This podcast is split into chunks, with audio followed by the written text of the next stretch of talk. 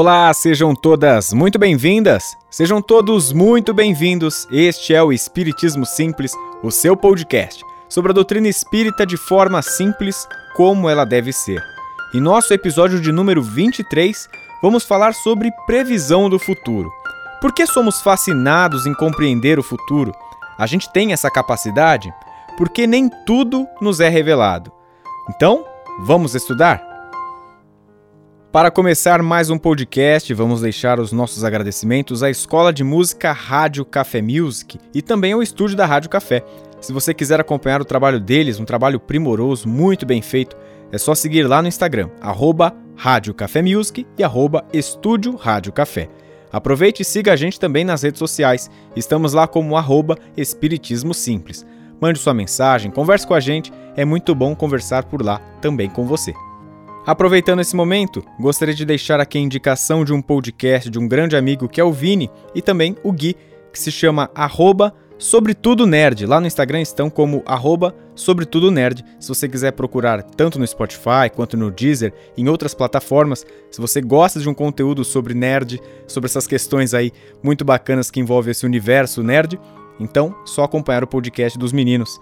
Sobretudo Nerd. Entrando agora então no tema do nosso podcast, o episódio de número 23. Nós somos fascinados em compreender o futuro desde que tivemos os nossos primeiros conhecimentos de tempo, né? Por que que isso acontece? Por que que a gente tem essa vontade tão forte de tentar entender o que, que vai acontecer logo mais? Elencando alguns pontos, eu considerei que acho que a ansiedade é um dos pontos ah, que a gente tem que considerar, né? A gente fica muito ansioso para ver o que vai acontecer na nossa vida e isso acaba gerando essa, esse movimento, esse pensamento constante sobre o nosso futuro. Além disso, insegurança. Por estarmos inseguros com alguma coisa que acontece com a gente hoje, às vezes até no nosso inconsciente, a gente cria esse hábito de ver o que vai acontecer logo em seguida. Terceiro ponto: controle da situação. Muitos de nós temos esse hábito, né? De que a gente tenha controle de todas as situações possíveis. Então, é, essa questão da imprevisibilidade que a gente coloca, ela nos assusta em alguns momentos. A gente quer saber sempre o que vai estar adiante e a gente quer controlar até mesmo isso, até o que a gente nem sabe. E quarto item: como nos consideramos donos do nosso próprio destino? E claro, não está errado, a gente também quer entender e a gente não quer deixar que nada ou ninguém interfira no meio disso tudo. Então o destino é nosso, a gente quer que ele seja totalmente feito e tomado por conta das nossas ações. E pensar dessa forma, pensar, vislumbrar, imaginar o futuro, é saudável? É correto? Em partes é adequado, né, que a gente até se preocupe com o futuro, porque demonstra zelo por nós, demonstra zelo, cuidado pelo nosso destino e também por quem amamos. Dessa forma, quando a gente pensa no futuro, a gente pode planejar algumas situações e, claro, reduzir imprevistos, mas nem todos. E tá aí a chave que mais nos assusta, né? A gente tem pontos que a gente conhece do nosso futuro e que a gente vai saber lidar depois, mas essa questão em que dos imprevistos, isso mexe demais com a gente. Mas de fato, podemos prever o futuro? A gente vai pegar uma base teórica aí, né, mais fundamentada no Livro dos Espíritos, lá na questão 868. Kardec faz a seguinte pergunta aos espíritos: Pode o futuro ser revelado ao homem? E eles respondem: Em princípio, o futuro lhe é oculto e só em casos raros e excepcionais permite Deus que seja revelado. Então, de certa forma, temos a resposta. O futuro é oculto para a gente, mas em algumas determinadas situações, Deus consegue julgar que seria adequado que a gente soubesse, né?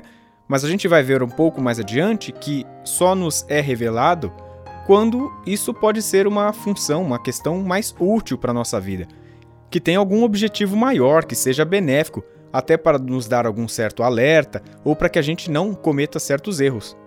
Mas lembrando, só em casos raros e excepcionais. A gente vem estudando né, a doutrina dos espíritos e a gente sabe que nós que fazemos o nosso planejamento reencarnatório. Eu venho falando todo o episódio praticamente sobre planejamento reencarnatório, mas se você não sabe, sobre planejamento reencarnatório é aquele momento em que, um pouco antes de ingressarmos em uma nova vida, nós traçamos o que a gente pretende aprender, aquilo que a gente pretende viver na próxima encarnação. E nós conseguimos fazer esse planejamento lá no plano espiritual. Mas fazemos o planejamento e passamos pelas câmaras do esquecimento, né? E obviamente nos esquecemos do que está por vir. Sabendo disso, então a gente sabe que as situações que nos desagradam na nossa vida podem ter sido sim planejadas por nós, ou causadas até mesmo por um erro de percurso, mas isso é uma conversa que a gente vai ter em um outro episódio. Tendo esse pensamento do planejamento reencarnatório, de que a gente pode cometer alguns erros de percurso, né? A gente consegue chegar ao ponto de que a melhor forma de conhecermos o nosso futuro é conhecermos nós mesmos. Então, novamente, aquele exercício de voltar para si, de se entender, de se compreender. Existem outros exercícios que são até um pouco mais fáceis para a gente compreender e nos conhecermos, que seria observarmos a nossa história, observarmos as nossas atitudes. Quando a gente observa a nossa história, até mesmo nessa encarnação, a gente já consegue ter um norte sobre quem somos. E quando conhecemos quem somos, fica mais fácil de entendermos o que há de vir no futuro. São muitas vezes exercícios lógicos. Se a gente tem dificuldades observando a nossa história, observando aquela nossa vivência, é, se temos dificuldades, por exemplo, com o dinheiro, se a gente é, gosta muito de acumular riquezas, bens, não é muito difícil de prever que questões ligadas a esse tema vão surgir em nossa vida, muitas vezes, e a gente tem que aprender justamente com isso.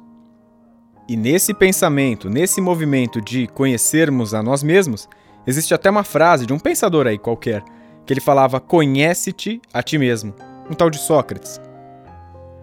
Além de tudo isso, o nosso futuro é construído por nós hoje. Nós temos esses pontos essenciais que acontecerão por conta do nosso planejamento reencarnatório. Mas a verdade é que a gente tem que pensar que o futuro é como se fosse uma tela branca e nós somos os artistas. A gente que vai decidir pintar de verde, de amarelo, de laranja, de roxo. Nós fazemos a nossa própria obra de vida. E temos muitas vezes o hábito de colocarmos é, Deus ou espíritos amigos ou quem quer que seja, a gente passa a responsabilidade para o outro lado, né? A gente não coloca que a, o futuro que a gente vai ter adiante é uma obra nossa. Então, nas nossas orações é muito recorrente, né? Que Deus coloque para mim isso, que Deus permita que eu tenha isso. Muitas vezes essas questões materiais, elas são apenas apenas demonstram aquilo que a gente pensa sobre o nosso futuro, né? Que a gente vai colocar sempre Deus como responsável por dar e oferecer tudo aquilo que a gente pode ter na nossa vida. Mas a gente se preparou antes para conseguir alcançar esse objetivo? Mais uma questão do Livro dos Espíritos, questão 869. Com que fim o futuro se conserva oculto ao homem?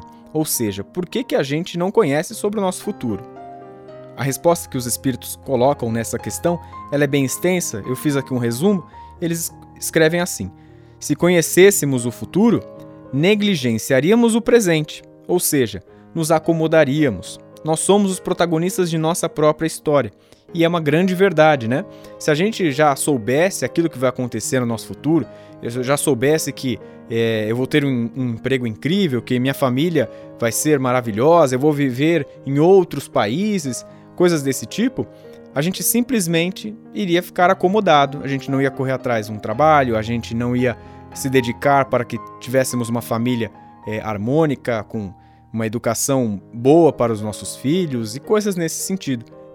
Então é com esse propósito que a gente não saiba o nosso futuro para não nos acomodarmos no nosso presente.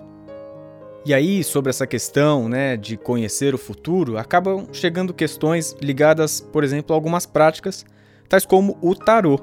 E aí vem uma questão: o tarô é uma prática adequada? Qual a relação dele com o espiritismo? A resposta é clara: a relação é zero. A doutrina dos espíritos não tem nada direcionado com isso, né? Não tem nada relacionado, mas a doutrina dos espíritos muito nos ensina sobre como lidar com o futuro. E por que que não é aconselhável que nós consultemos tarôs e adivinhos ou coisas nesse sentido? E a resposta é porque até mesmo espíritos maldosos podem se aproveitar deste médium, né, dessa pessoa que faz essa prática do tarô ou de outras situações que a gente possa prever o futuro, é, e se aproveitar dessa situação para nos enganar.